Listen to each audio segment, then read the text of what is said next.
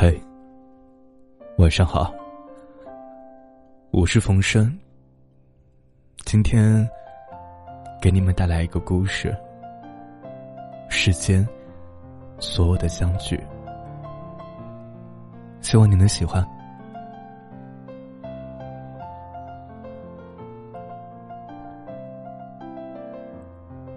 我曾经有过一只小狗，乡下最常见的黄色的小土狗，温顺粘人。现在想来，大概并不怎么机灵，而且胆子很小。有一天我去上学，他竟然就这样恋恋不舍的一路跟到了学校。学校。离我们家挺远的，每天早上走过去，大概要走半个多小时，更别提还得过两座桥，跨过两条河。到了学校之后，他不能进教室，就在外面待着。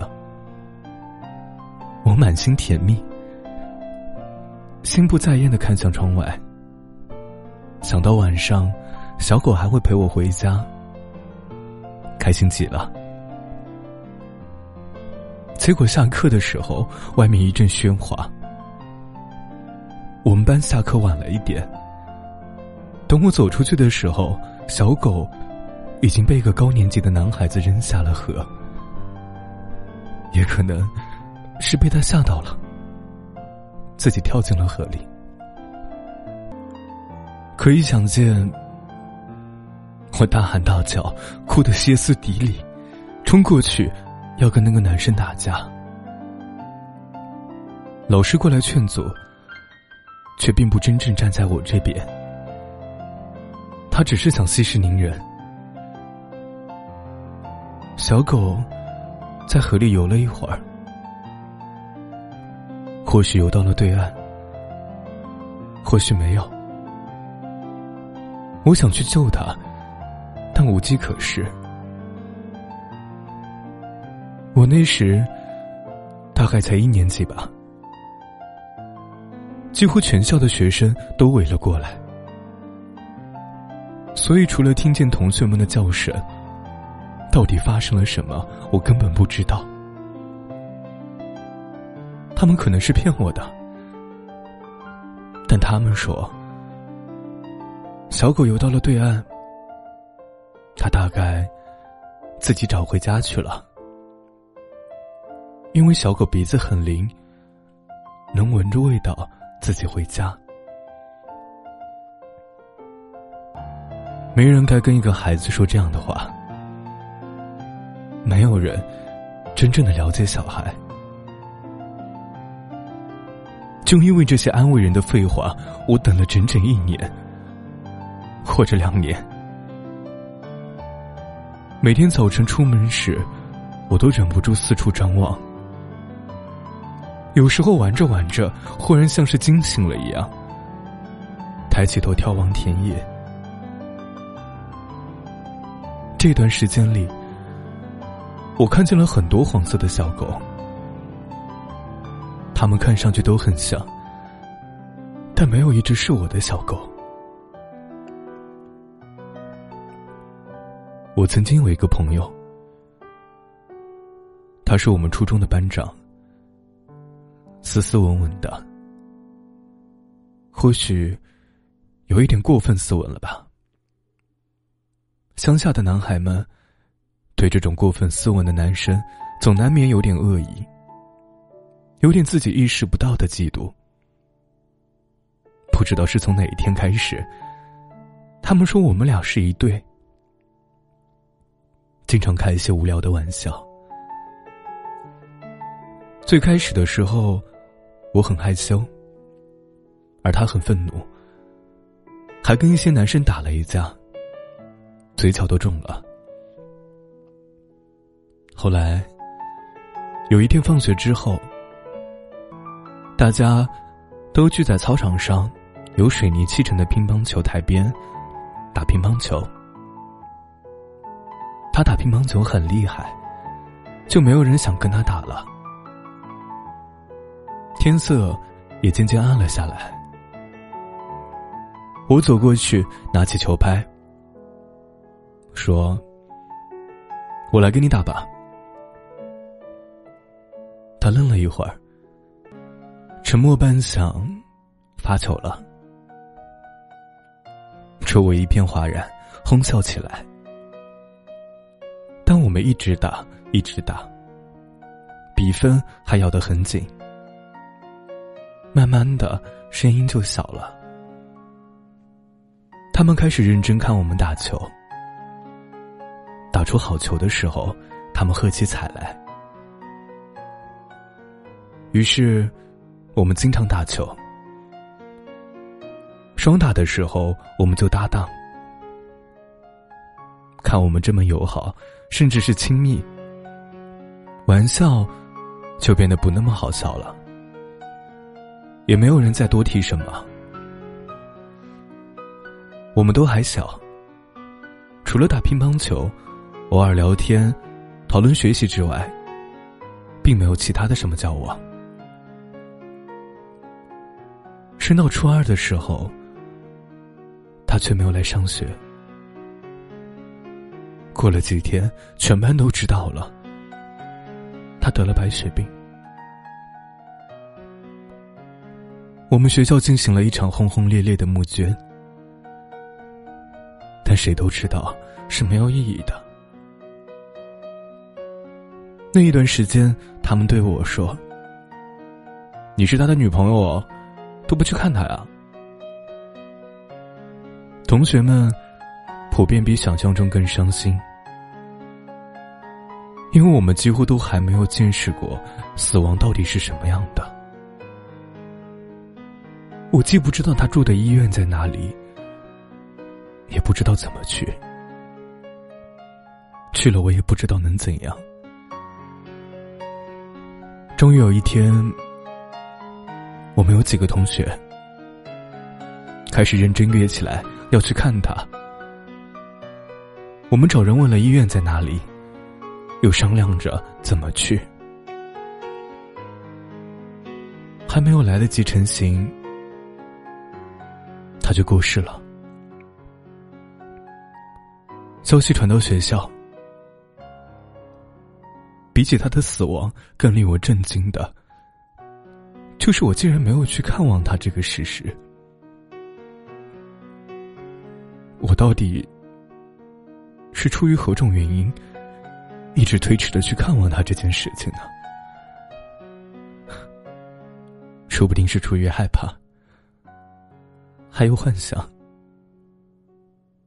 仿佛只要不是亲眼所见，一切就都不是真的。我有过那么多同学，却直到高中，才感受到了所谓的同窗之情。在这之前，因为一直想着要离开家乡，知道跟同学最多不过几年的友情，内心淡薄。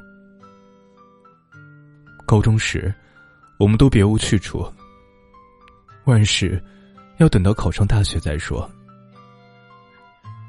于是，全班同学近乎相依为命，简直不敢相信终究会分开。我们同属一个小县城的市中，集体住校，吃饭都是围成一圈站着吃的。上铺的女生每周末从亲戚家带来很多菜，喂饱我们青春的身体。夜自习时，班主任总是喜欢从后门那边悄无声息的出现，透过黑乎乎的窗户看着我们。必须要靠后面的同学大公无私的咳嗽声提醒，我们才能保持安全，不被训斥。除了依赖这些本来毫无关系的陌生人的好意，我们又能怎么样呢？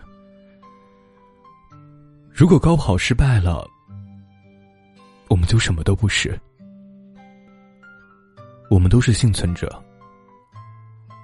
互相之间，存在着深刻友谊和连结，这不是其他感情可以比较的。三年里面，我们吃在一起，睡在一起，荣辱与共，分享所有的喜剧和笑话。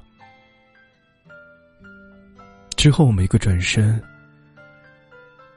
十几年后聚会时，根本想不起对方的名字。不断不断的告别，却都以为还会再见。每一次辞职，我们都会相约再联系，经常吃饭。但事实上，工作本来就是同事之间仅有的关系。不管在工作时曾经多么亲密，或者仇恨对方，离开工作，我们之间就什么都不是。在报社工作的时候，除了睡觉，我跟几个同事几乎全天腻在一起，一起吃午饭。然后各自采访。晚上在空气浑浊的办公室里，聚头写稿子，讲笑话。一起吃晚饭，继续写稿子。写完交稿之后，有时还一起吃夜宵。各自回家睡觉。睡到中午，在一起吃午饭。辞职的时候。他们说要跟我一起走，当然最后并没有。兜兜转转，我们像情人一样，在咖啡馆谈分手。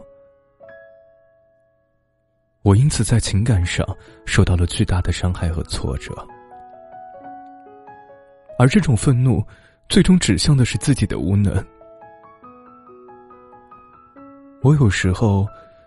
想自己或许是一个不配拥有真正友谊的人。我曾经喜欢过一个男生，楼梯上我们擦肩而过的时候，他笑着露出雪白的牙齿。他高我一届，去南京读大学。我或许并非因为他来了南京，或许又是。大一的时候，我去找他，他带着他的女朋友，跟我一起吃了顿炸鸡。女孩很漂亮。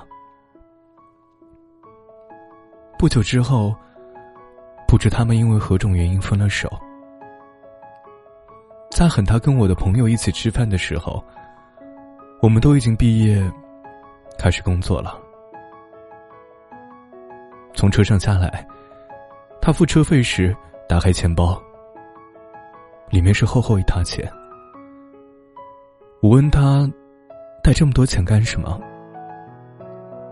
他露出雪白的牙齿说：“一会儿帮你买单啊。”就因为这个，一直一直都记得他。最后一次打电话的时候，他结了婚，生了孩子。跟我说，想起以前我们一起走了很远的路。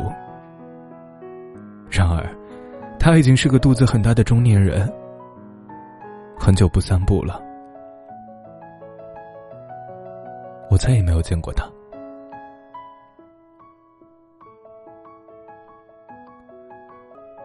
世间所有的相聚，不过都是为了最后这别离的一刻。他在电话那头，我在电话这头，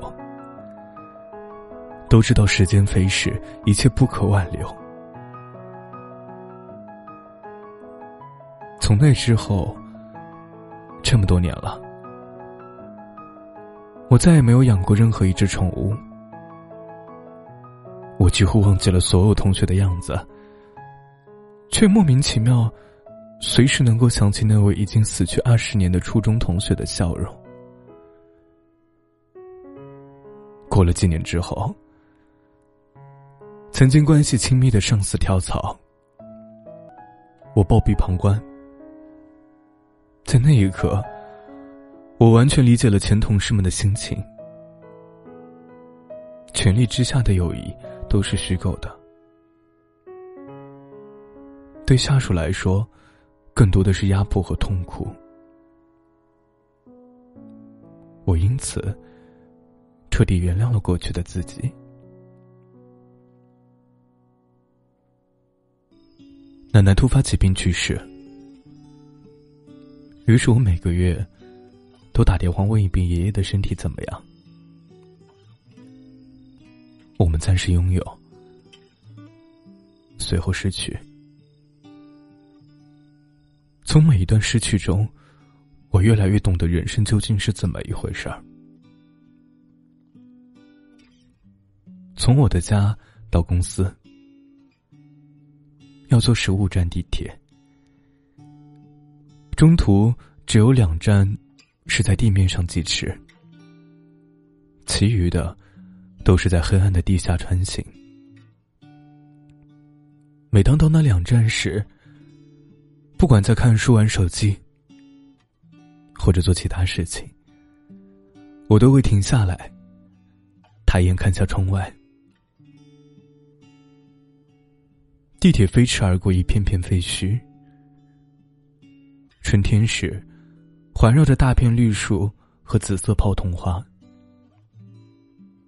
中间有一栋满是窗户的房子，已经废弃了，窗户玻璃也七七八八碎了好多，但这房子却独具美感。每次经过时，我都会凝神看着它。我知道它迟早会被拆除，可能某一天经过的时候。就会不见了。于是我倾尽全力的看着，记着，